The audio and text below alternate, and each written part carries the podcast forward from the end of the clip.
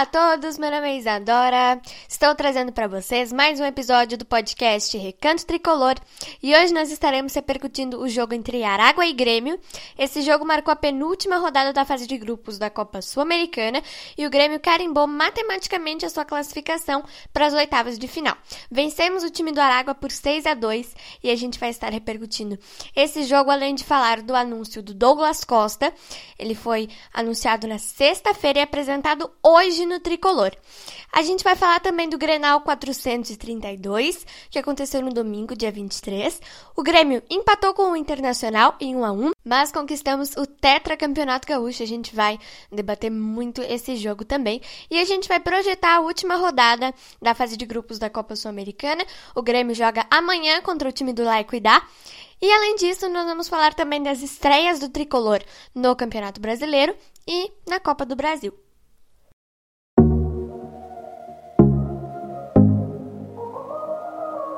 Let's talk about all the things that we shouldn't talk about.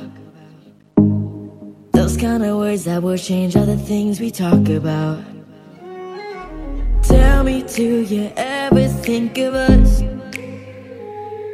Should I ask some more or should I stop? Se hoje estou aqui, é porque no peito carrego um amor que vem muito além de mim. Vem do meu pai, do meu avô está no meu coração, um coração tricolor.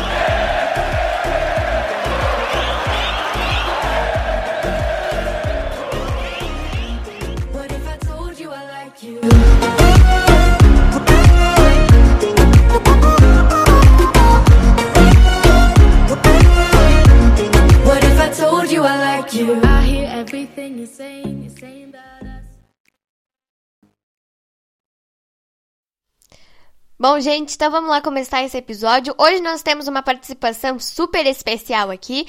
É o nosso primeiro convidado aqui no nosso podcast. Christian, seja bem-vindo. Oi, Isa. Olá, ouvinte do podcast. Primeiramente, é um prazer participar desse episódio. Ainda mais uma semana tão especial como essa, depois de um título do Campeonato Gaúcho, confirmando a nossa hegemonia no, no Rio Grande do Sul, né? E como a Isa já falou, meu nome é Christian Brown, tenho 26 anos eu sou ouvinte desse podcast, já falei, é um prazer e eu, eu, por participar desse episódio. E falar um pouco nosso tricolor. Eu sou administrador, portanto não tenho nenhum conhecimento técnico sobre futebol, não tenho nenhuma especialidade no futebol, mas eu sou uma pessoa que acompanha muito o futebol e também muitas notícias e gosto de falar sobre futebol também. Então vai ser um prazer, vai ser muito legal participar desse episódio espero que seja bem legal. Legal, Christian, legal. Bom, vamos começar então a repercutir o jogo do Grêmio contra o time do Aragua, que marcou a penúltima rodada da fase de grupos da Copa Sul-Americana. O tricolor venceu por 6 a 2.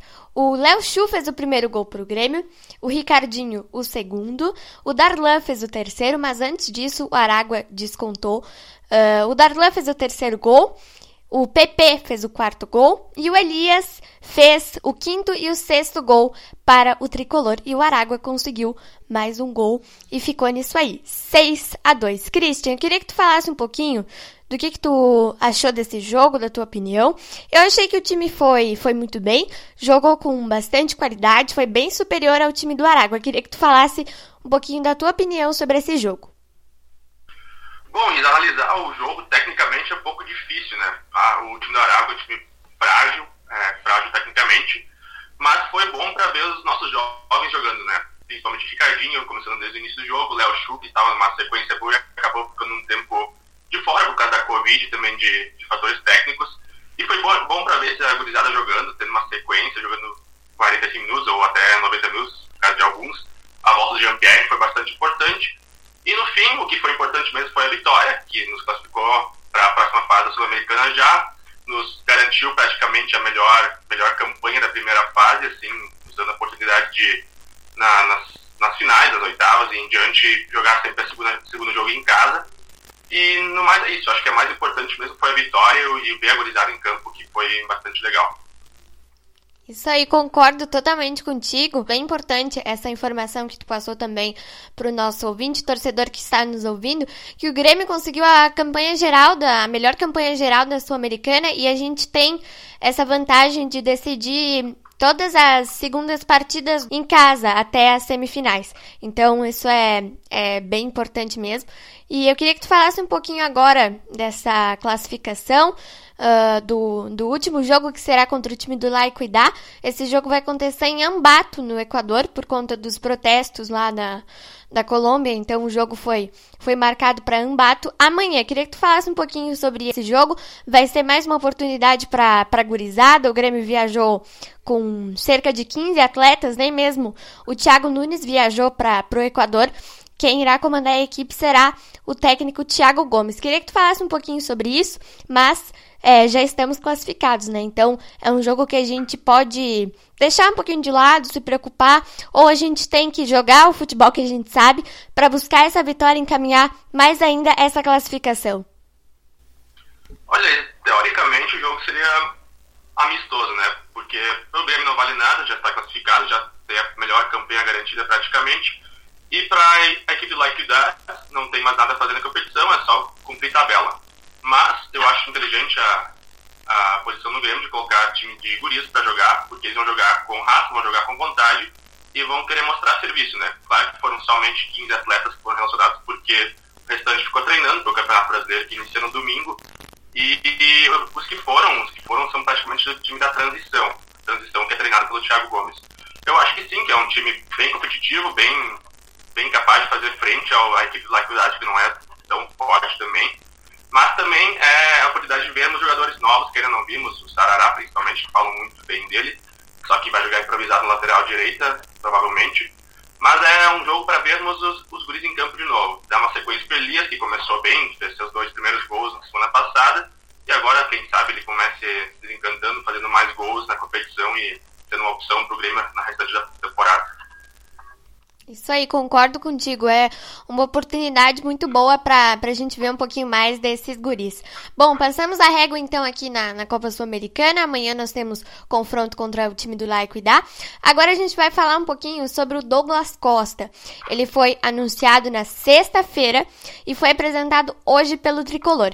Christian, queria que tu falasse um pouquinho sobre o que, que tu achou dessa, dessa contratação. Obviamente tu ficou feliz, né? Uh, eu também, muitos torcedores também, porque era um jogador que a gente queria muito que voltasse depois de, de bastante tempo. Queria que tu falasse um pouquinho sobre essa contratação. Bom, para nós gremistas é, é algo. Não, não temos ideia do que é o Douglas Costa para nós, né? É um jogador de grande, grande nível, de alto nível na Europa ainda. E voltar agora para nossa, nossa equipe com 30 anos de idade, que é uma idade baixa ainda para jogador de futebol é muito importante. Além da autoestima, para nós gremistas, é, é um marketing intenso do nosso Grêmio, da nossa camisa. É, tecnicamente é uma boa contratação também. Fazendo de campo vai ser muito importante. Acho que vai ser uma vai ser um espelho para a que está surgindo aí. Vai, vai ter gente querendo se espelhar no Douglas Costa, no que ele foi no futebol europeu, do que ele está sendo né, no nosso futebol, que ele representa para o Grêmio, que ele representa para a torcida. E eu acho que tecnicamente e para o marketing, para a imagem do Grêmio é muito importante para a torcida na autoestima, que também é muito bom. Ah, até li uma notícia hoje de que eh, cerca de 15 mil camisas já foram vendidas com o nome de Douglas Costa ah, desde sábado e também financeiramente o Grêmio vai ser bastante importante. Claro que o salário dele é alto, claro que tem grandes, grandes investimentos também, mas acho que o retorno vai ser maior do que os gastos, o retorno vai ser maior do que o investimento nele. É, eu concordo contigo também. Foi uma contratação muito boa, eu fiquei super feliz também com essa contratação. E o que a gente mais espera é poder ver o Douglas Costa jogando, né? Eu queria que tu falasse também o que, que tu projeta para uma eventual estreia do Douglas Costa. A gente ainda não tem uma previsão para essa estreia, até porque tem que ver condicionamento físico e tudo mais. Ele vai ter que viajar semana que vem. Então eu queria que tu falasse um pouquinho sobre o que, que tu acha, é, como é que vai ser essa estreia, é, qual jogo, assim, eventualmente ele vai estrear. Que nem eu falei, não tem uma previsão, mas eu queria que tu falasse um pouquinho sobre o que, que tu acha da estreia do Douglas Costa. Bom, eu acredito que normalmente vai estrear em casa, né? Vai ser na arena, até por uma questão de imagem e tudo mais. Tudo indica que ele viaja agora semana que vem, pelo calor de mel, né? Ele vai casar no dia 1 de junho e fica então de 10 dias fora, depois volta para treinar. E no fim de julho, eh, fim de junho ou começo de julho, ele começa a atuar pelo Grêmio já, se tudo der certo. Há, a perspectiva de jogar do jogo contra o Santos ser uma possibilidade, mas é tudo meio, meio incerto ainda, que ele está tá casando, está fazendo a preparação física, que também não está 100% ainda, depois de uma lesão, né? Mas acredito que eu tenho quase certeza que o jogo de estreia vai ser em casa, para dar aquela imagem positiva na, na cabeça do torcedor gremista e para iniciar uma trajetória que esperamos que seja bastante vitoriosa no nosso tricolor. Isso aí, pode ser em casa, provavelmente, né? Por uma questão de, de, de, torcida. E eu acho que o Grêmio não, não faria essa estreia dele num jogo fora de casa. Bom, depois a gente fala mais um pouquinho sobre o Douglas Costa ao longo dos nossos episódios aqui, gente. A gente vai debater mais sobre esses assuntos e a estreia dele também.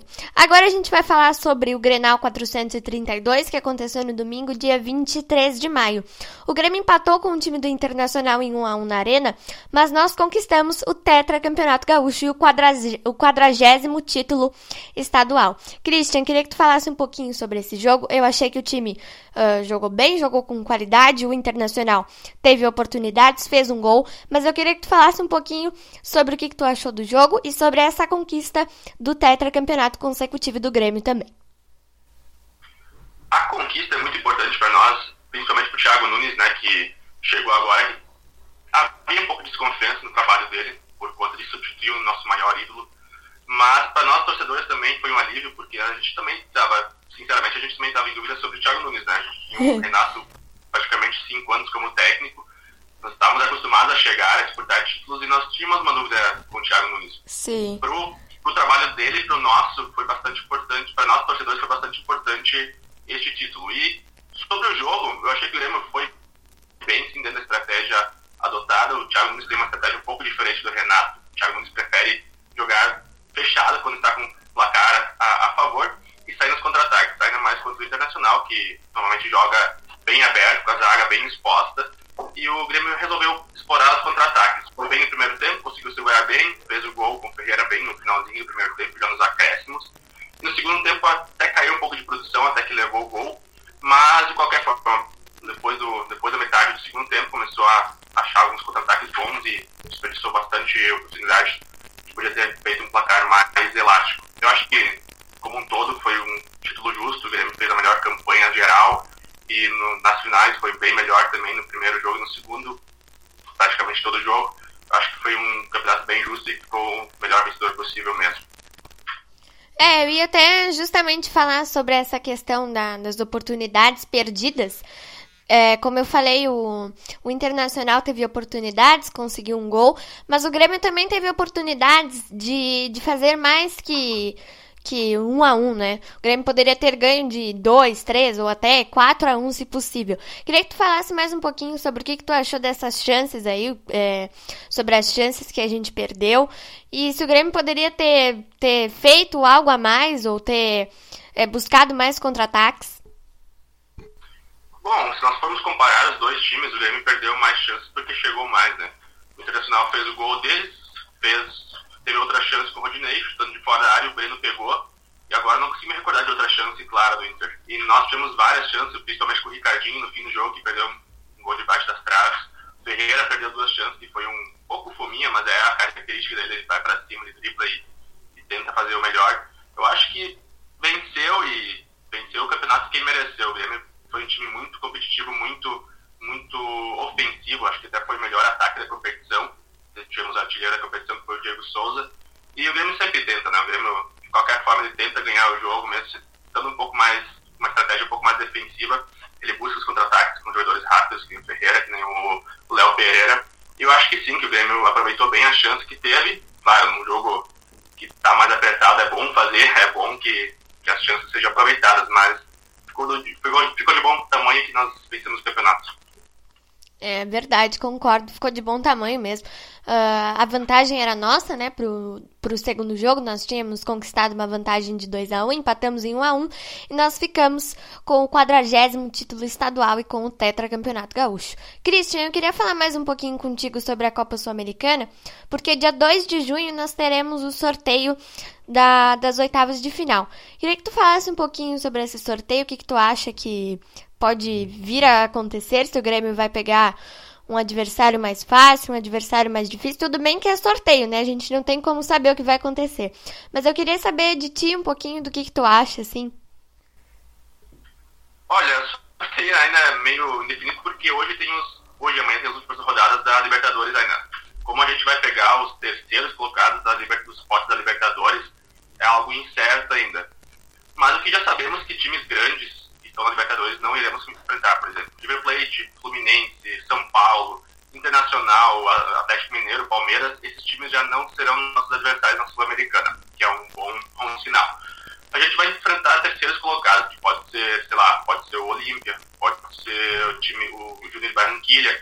Eu acho que são times bem equilibrados, não são, não são times de ponta do futebol internacional, nem sul-americano, mas é, é competição forte também. A sul-americana é é praticamente uma Libertadores, então não vai ter jogo fácil, não vai ser que nem essa primeira fase, vai ter jogo difícil.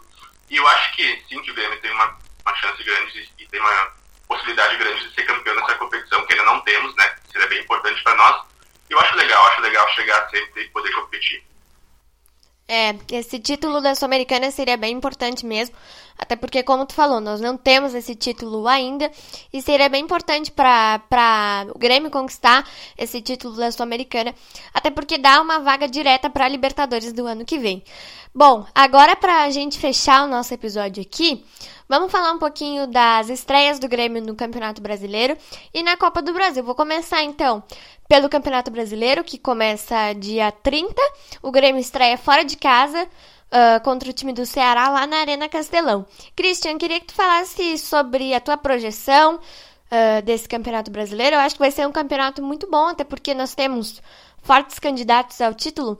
Até o próprio São Paulo, né, que tá, tá fazendo um ótimo trabalho com o Crespo. Então, nós temos fortes candidatos ao título do, do Campeonato Brasileiro. Queria que tu falasse um pouquinho sobre o que, que tu acha é, de como vai ser esse campeonato esse ano. Eu sempre entendo o Campeonato Brasileiro como o campeonato mais difícil, por ser longo, por ter 38 rodadas. Esse ano, principalmente, vai ter mais time forte entrando na competição. O Atlético Mineiro está bem reforçado. O Flamengo sempre é uma potência, o Palmeiras sempre é uma potência. E como tu falou, o São Paulo está muito forte sendo com o Crespo também, com contratações pontuais que deram certo por enquanto. Eu acho que vai ser um campeonato difícil de novo, como sempre, e é importante o Grêmio estrear bem, é importante o Grêmio fazer as primeiras rodadas bem competitivas. Quando será Ceará fora, é um jogo para ganhar, é um jogo que é importante ganhar. Nós pegamos ano passado o Campeonato Brasileiro, se formos atrás e lembrar, o Grêmio foi para o Ceará com time reserva no passado e empatou foi ali que a torcida percebeu que o Grêmio não estava querendo o Campeonato Brasileiro, que o Grêmio estava focando na, nas Copas. Esse ano é importante, o Grêmio já está definido que vai titular domingo, e é importante a gente conseguir uma vitória lá para a torcida também já perceber que time quer o Campeonato Brasileiro, que nossa equipe está querendo ganhar esse título que a gente não ganha há 25 anos. Então, como falei, vai ser um campeonato difícil, é o mais difícil para mim, minha concepção é o mais difícil de todos, mas é um que a torcida quer muito, né? Uma, é uma competição que a torcida está querendo já faz tempo e seria legal começar bem o campeonato para subir com tranquilidade. Eu acho que até com o Thiago Nunes vai ser um pouco mais fácil de da gente focar um pouco mais no Campeonato Brasileiro e focar também na Copa do Brasil e na Copa Sul-Americana, até porque o Renato poupava muito, né? E como tu falou, eu acho que vai ser um campeonato bem difícil. Eu também acho que o Campeonato Brasileiro é o mais difícil de todos, né? Até porque Copa do Brasil e e Sul-Americana que estamos disputando talvez não seja tão, tão complicados, né? Então, o Campeonato Brasileiro é um campeonato bem difícil e a gente tem que ter foco. Agora, na Copa do Brasil, nós estreamos dia 2 de junho, mesmo dia do sorteio das oitavas da Sul-Americana, nós estreamos contra o time do Brasiliense na Arena. Christian, queria que tu falasse um pouquinho sobre isso. Eu acho que o time do Brasiliense não é um time tão complicado de se jogar. E nós temos a primeira partida em casa. Queria que tu falasse sobre as vantagens, as desvantagens, sobre tudo isso e sobre essa estreia também na Copa do Brasil. Sim, Brasiliense, com certeza um time desconhecido para nós, né? Porque foi um time que já estava mais acima anos atrás, mas agora está na Série D, se não me engano. É o time do nosso. Esse time do nosso ídolo Douglas, né? Que jogou lá no ano passado.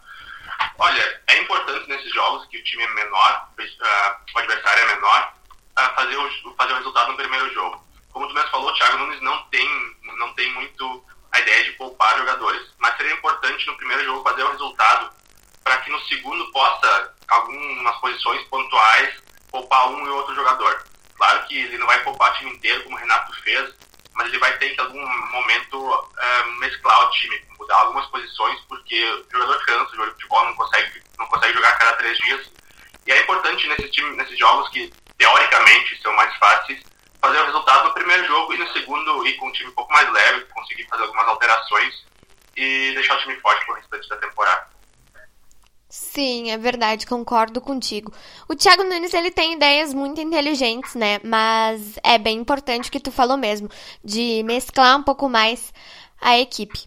Bom, Christian, passou rápido o tempo aqui, nós já encerramos o nosso episódio. Queria te agradecer, espero muito que os nossos ouvintes tenham gostado. Queria muito te agradecer por essa participação. Foi uma honra para mim, pela primeira vez, ter um convidado aqui, porque uh, essa é a primeira vez que eu estou fazendo um episódio com alguém. Então te agradeço muito por ter aceitado o convite e queria te dizer que foi uma honra enorme é, por ter tu aqui como meu convidado nesse episódio.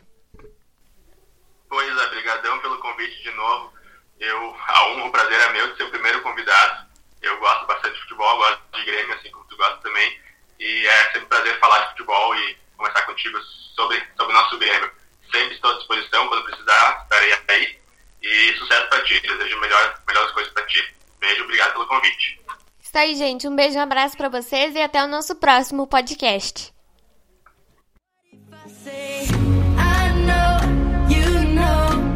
What if I told you I like you?